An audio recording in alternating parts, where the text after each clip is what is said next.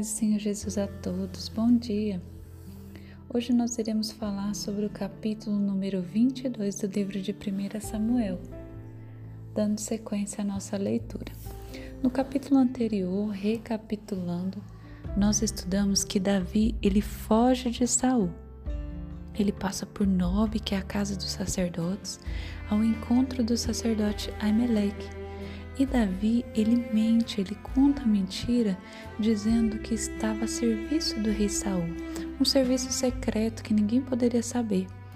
Quando, enquanto este, ele fugia e ele temia sua morte.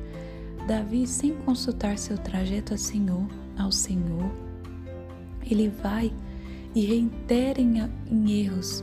Ele vai à terra dos filisteus em Gate que e este povo filisteu que ele teria derrotado há pouco tempo, que ele para ele sair dessa situação, ele se faz passar por louco, como vimos anteriormente. No capítulo de hoje iremos estudar e meditar na palavra que narra a continuação da fuga de Davi. Lá no, capítulo, no versículo 1, nós vemos Davi se retirando da terra dos filisteus e ele se refugia na caverna de Adulão. Os seus irmãos, sua família e toda a sua família, eles ouvem que Davi estava lá. Eles ficam sabendo e eles vão até ele fazer companhia.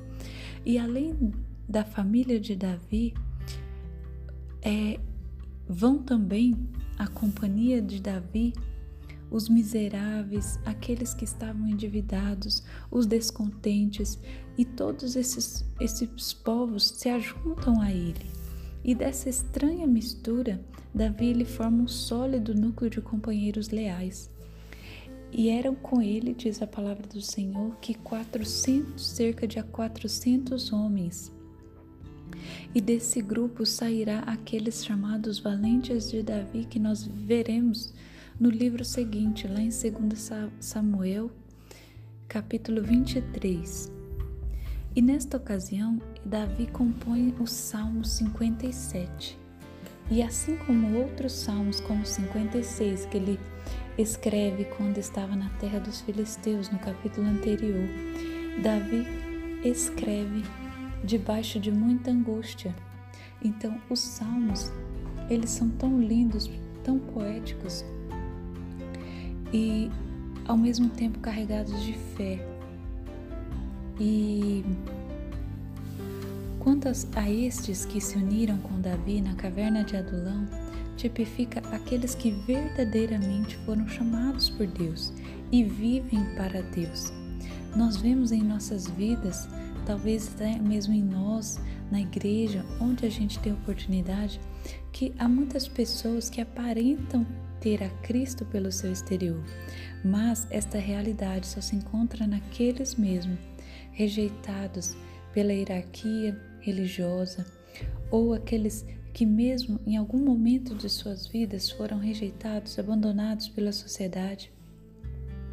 E mesmo assim, conhecem a Deus, o amam e o servem independente das bênçãos, independente da situação que enfrenta. Esses o servem em espírito e em verdade. E é tão, é tão precioso quando Deus nos coloca em uma prova, em uma provação, porque ali nós somos regenerados, nós somos elevados a níveis maiores espiritualmente. E nós vemos que estes o Senhor os chama como santos.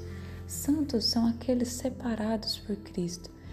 Lá no Salmo, Salmo 16, versículo 3, vai dizer: Quanto aos santos que há na terra, são eles os notáveis, nos quais tenho todo o meu prazer. O Senhor tem prazer naqueles que o servem, independente das circunstâncias, e aqueles que são provados, aprovados, nós fizemos uma analogia sobre Davi e Jesus Cristo, uma analogia no qual ambos foram rejeitados pela hierarquia. Davi foi rejeitado pela hierarquia de Saul, mas também ele foi acolhido por Jonatas, que representa o outro lado da liderança. E assim como Jesus Cristo foi rejeitado por Israel, assim também ele foi acolhido por uma outra parte.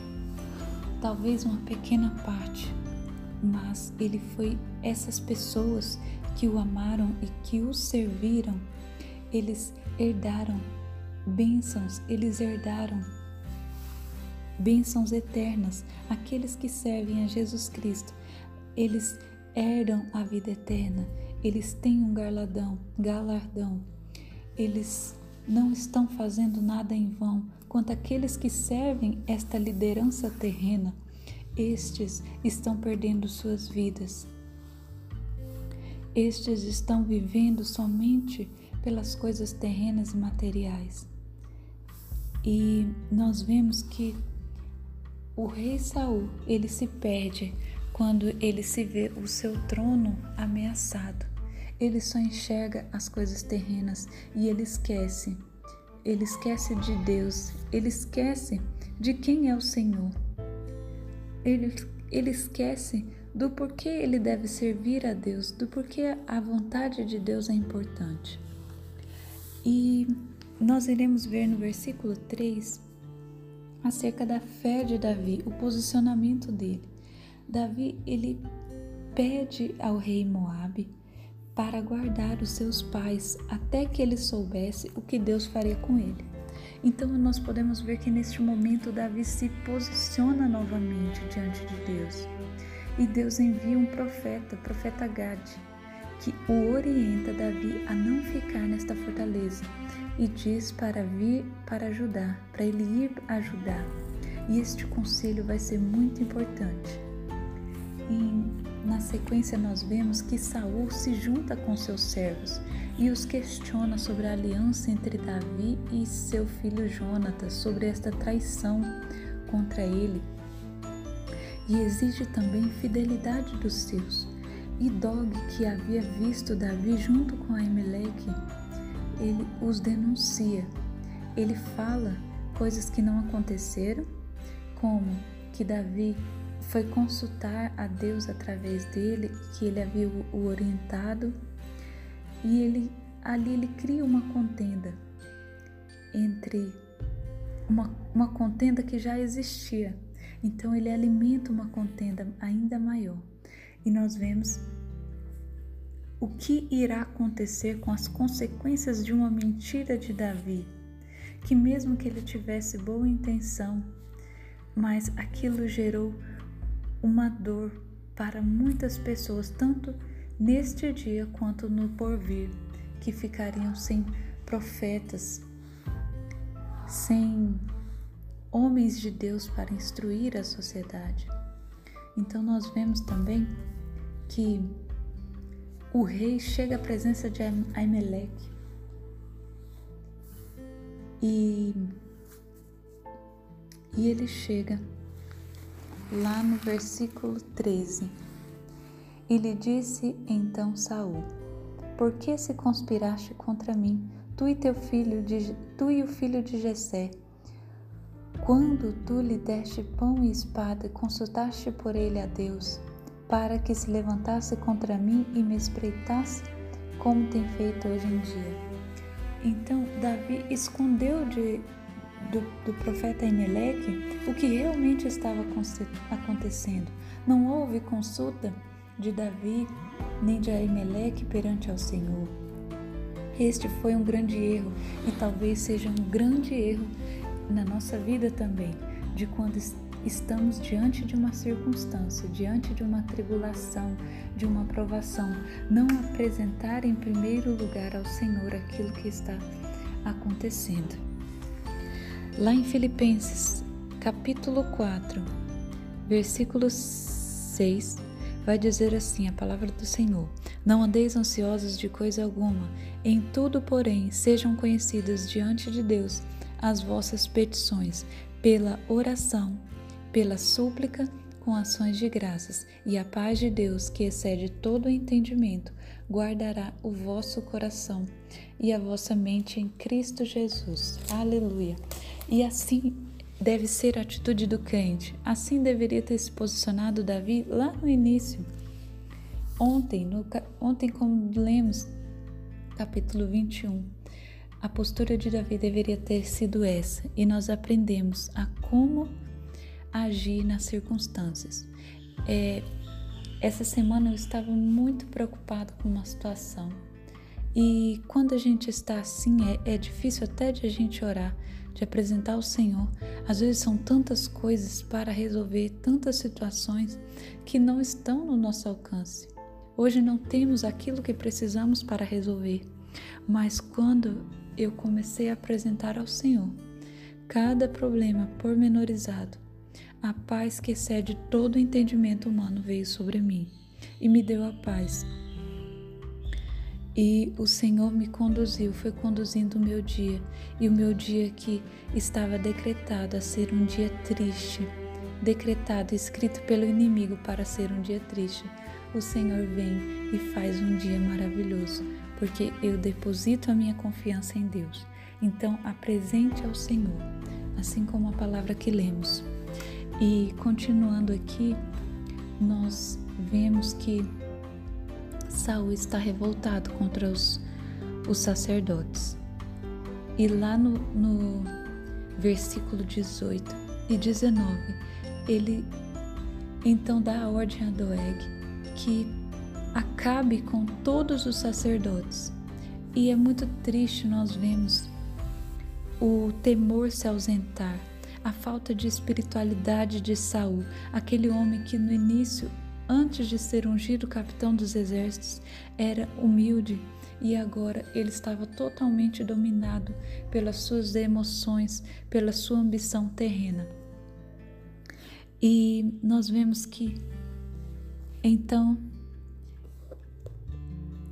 a cidade dos sacerdotes passou ao fio da espada, tanto homens como mulheres, meninos e até os que mamavam, bois e jumentos e ovelhas, tudo passou ao fio da espada.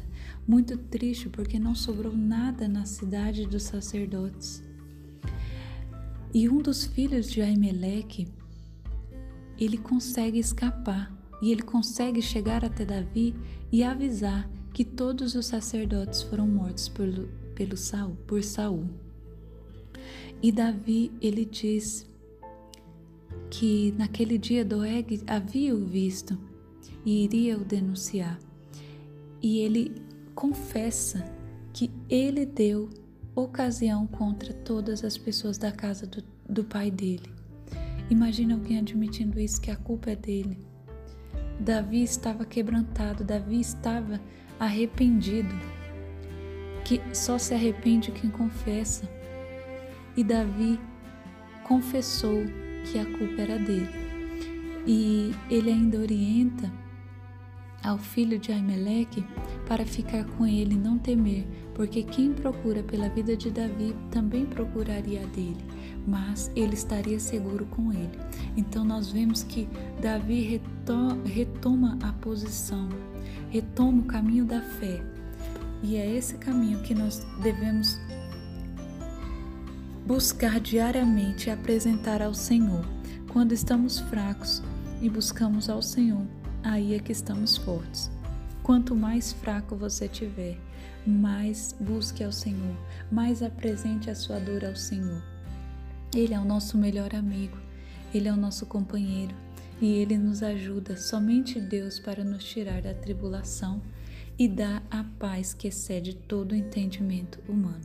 Que Deus te abençoe, que Ele faça resplandecer o rosto dele sobre ti e te dê a paz.